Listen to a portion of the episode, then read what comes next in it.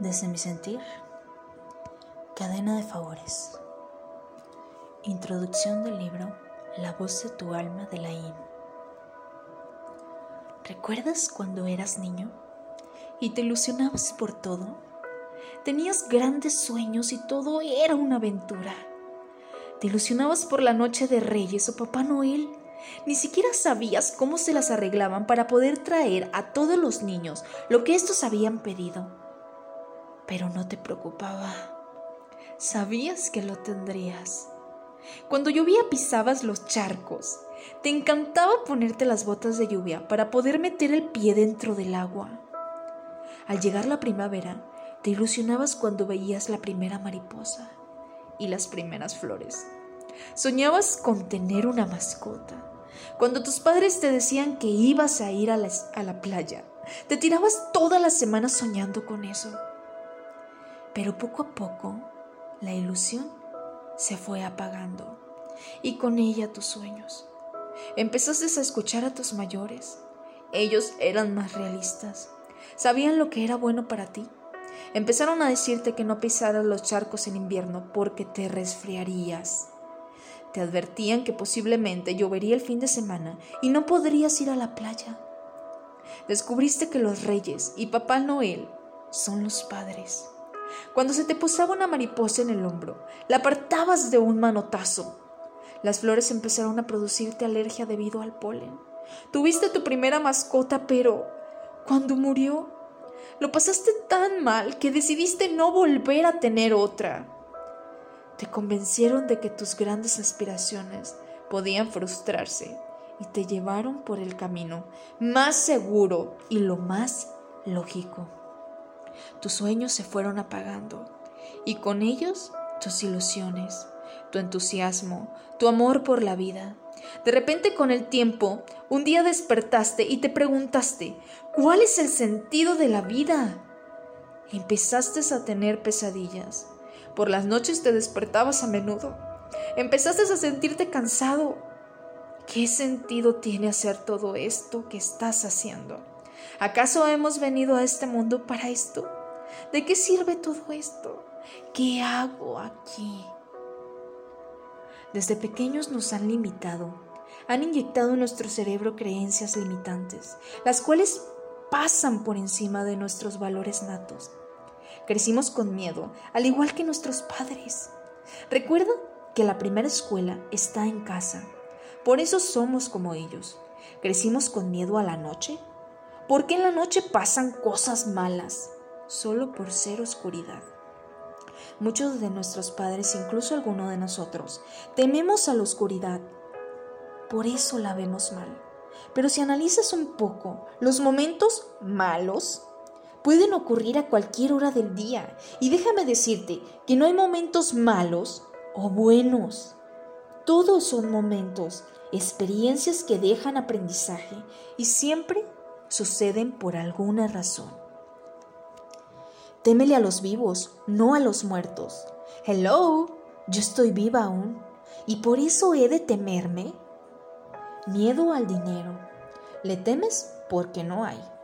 Le temes cuando hay bastante y lo puedes perder. Le temes porque según está sucio y tiene muchas bacterias y es mejor no tomarlo. El dinero hace gente mala te lleva a los vicios, te cambia. Y lamentablemente por esas creencias tan, tan, tan limitantes, creciste pobre. No es bueno que quieras tener tanto dinero. El dinero no te da la felicidad, pero detente. El dinero sí da la felicidad. Con él tienes la posibilidad de alimentarte a ti y a toda tu familia cuidar de enfermedades, darle atención a ellas y comprar medicamentos, cubrir el parto de los hijos, pagar las deudas que sin pensarlas adquieres, vestir, calzar y un sinfín de pasivos que nos vamos topando por no tener una buena inteligencia financiera. Y por no tenerla y tener esas creencias, no se tiene el dinero suficiente.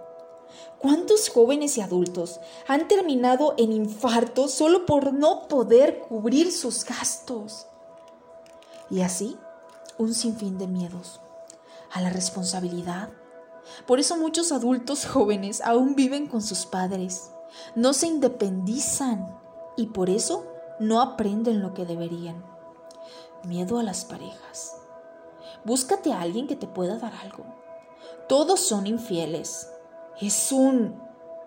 ¿Es esto? No, no te conviene. Miedo a invertir. No es seguro. Perderás lo poquito que tienes. Pero eso sí, tu mayor activo, que es el tiempo, lo inviertes ilimitadamente en un celular. ¡Qué pésimo! Donde no aprendes nada y no adquieres nada. Esos son los aprendizajes en la familia. Pero en la escuela, aprendes a tener un horario de entrada, comida, entrada y salida. Todos los días excepto fin de semana, tal como una fábrica. Aprendes a que equivocarte es malo. Antes, si te equivocabas, los maestros te golpeaban con la regla o aventaban con el borrador de la pizarra. Y creciste con temor a fracasar perfeccionista. Aprendiste que tenías que ser el mejor de todos, el más inteligente. Por eso te esforzabas tanto. Solo se te enseñaron a competir. Pero hay de ti que seas el más burro. Hasta las orejas te ponían. Mientras tus papás no soportaban que sacaras calificaciones de 6 o 7. Era lo más burro que podías hacer siempre apuntando tus debilidades, pero jamás vieron tus fortalezas. Por eso los castigos, al igual que en casa, si haces o hacías algo malo, era a base de groserías y chancletazos. Pero si hacías algo bueno, jamás te aplaudían. Tal vez solo te decían, qué bueno, hijo. Estudia duro para que tengas una licenciatura y encuentres un buen trabajo y seguro. Los empleos no son seguros. Jamás serás indispensable en una empresa. Estudias tantos años de tu vida para ganar unos cuantos pesos. Crearon empleados en, las escuelas. Así te crearon. Pero ¿por qué no crear empleadores con fortalezas? Que es bueno fracasar, que así se aprende. Que el dinero no es malo, al contrario. Necesitas tenerlo.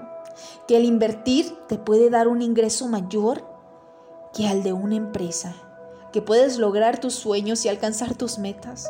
Por eso hay tanta gente vendiendo mazapanes en estos tiempos de crisis y sacan más ingreso que el que recortaron en el trabajo, aunque tenía una profesión. Pero porque no conocen la magia de pensar en grande. Tenemos miedo a dar a otros, pero nos encanta recibir y la mayoría que da a otros espera hasta que le sobre algo de dinero. Dar es la base de recibir. Aún así solo tengas lo mínimo, pero la clave es darlo de corazón. Debemos comenzar a cambiar nuestras creencias que nos han limitado. El miedo no existe, solo es algo que nosotros creamos. Atrévete a hacer cosas distintas. Si nunca sonríes a otros, sonríe. Verás que recibirás lo mismo. Si das amor, recibirás amor. Si das dinero, también lo recibirás. Ya es hora de transformar personalidades y cambiar mentalidades. Que si, que si seguimos así, ¿hasta dónde crees que llegarás? ¿Cuidas tu salud antes de estar enfermo? Si no es así, ¿hasta dónde llegarás? ¿Tienes inteligencia financiera? ¿Hasta dónde te llevará no tenerla? Analiza tu vida. ¿Estás a gusto? ¿Satisfecho? ¿Eres feliz? Si es así, qué bueno, hijo. Pero si no es así, comencemos cambiando. Inicia una cadena de favores. Da para recibir, da con amor. No temas si esa persona a la que le das dice la verdad o miente. Tú sentirás ese alivio al hacerlo. Solo pídele que si así como tú la apoyas, ellos lo hagan también con alguien que lo necesite. Un día por la mañana me encontraba festejando con un café puesto que había tenido una gran venta, un ingreso exquisito. Cuando de pronto llegó una señora y me pidió un favor, me dijo, Señorita, ¿puede prestarme su celular para realizar una llamada?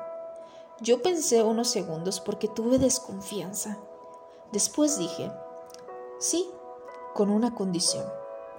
Tenía que poner en altavoz la llamada a realizar, puesto que yo sostendría mi celular. Le llamó a un licenciado para pedirle dinero prestado y él solo le decía, ahorita no puedo, pero déjame revisar mis cuentas y ahorita le regreso la llamada. Esperando, pasaron muchísimos minutos, hasta que volvió a llamar la señora y jamás le respondió aquel licenciado. Yo le pregunté a la señora, ¿para qué necesita el dinero? Y ella, borde de lágrimas, me dijo, ocupo comprar un medicamento para mi hijo. Tuvo un accidente, estuvo internado varios días. ¿Qué le pasó? pregunté. Mientras yo trabajaba fuera del pueblo donde vivíamos, recibí una llamada donde me dijeron, a tu hijo lo pateó un caballo en la cara. Ya lo tenían hospitalizado cuando recibí la llamada y no recuerdo cómo llegué al hospital. Tenía mucho miedo. Mi hijo perdió su ojo derecho. ¿Qué edad tiene? pregunté. Doce años, respondió. Solo consolé a aquella mujer desesperada y le dije en el momento que volví a tomar el celular para comunicarse nuevamente con aquel licenciado que ya no respondía. Yo te daré lo que necesitas. Y me dijo, gracias por ayudarme. En cuanto pueda le pagaré el dinero que me dará. Y le dije, no te lo estoy pidiendo, te lo estoy dando de corazón. Pero si en tu camino te encuentras con alguien que necesite, así como tú en este momento, ayúdale. De esa manera, tú me habrás pagado a mí. Yo no sé si toda aquella, aquella historia era real, pero en ese momento le creí y de corazón ayudé. No necesitamos pruebas de lo que nos llegan a decir. Si tu corazón te dice ayuda, hazlo. Te sentirás increíble. También hazlo cuando no te pidan. Te sentirás el doble de increíble. Haz tu cadena de favores. Eso llega a tu alma. Yo quiero apoyarte. Yo quiero darte amor guiarte a cuidar tu salud, impulsarte a tener esa inteligencia financiera. Sé que no lo estás pidiendo, pero mi cadena de favores inicia aquí contigo. Si la aceptas, házmelo saber. Dios te bendiga.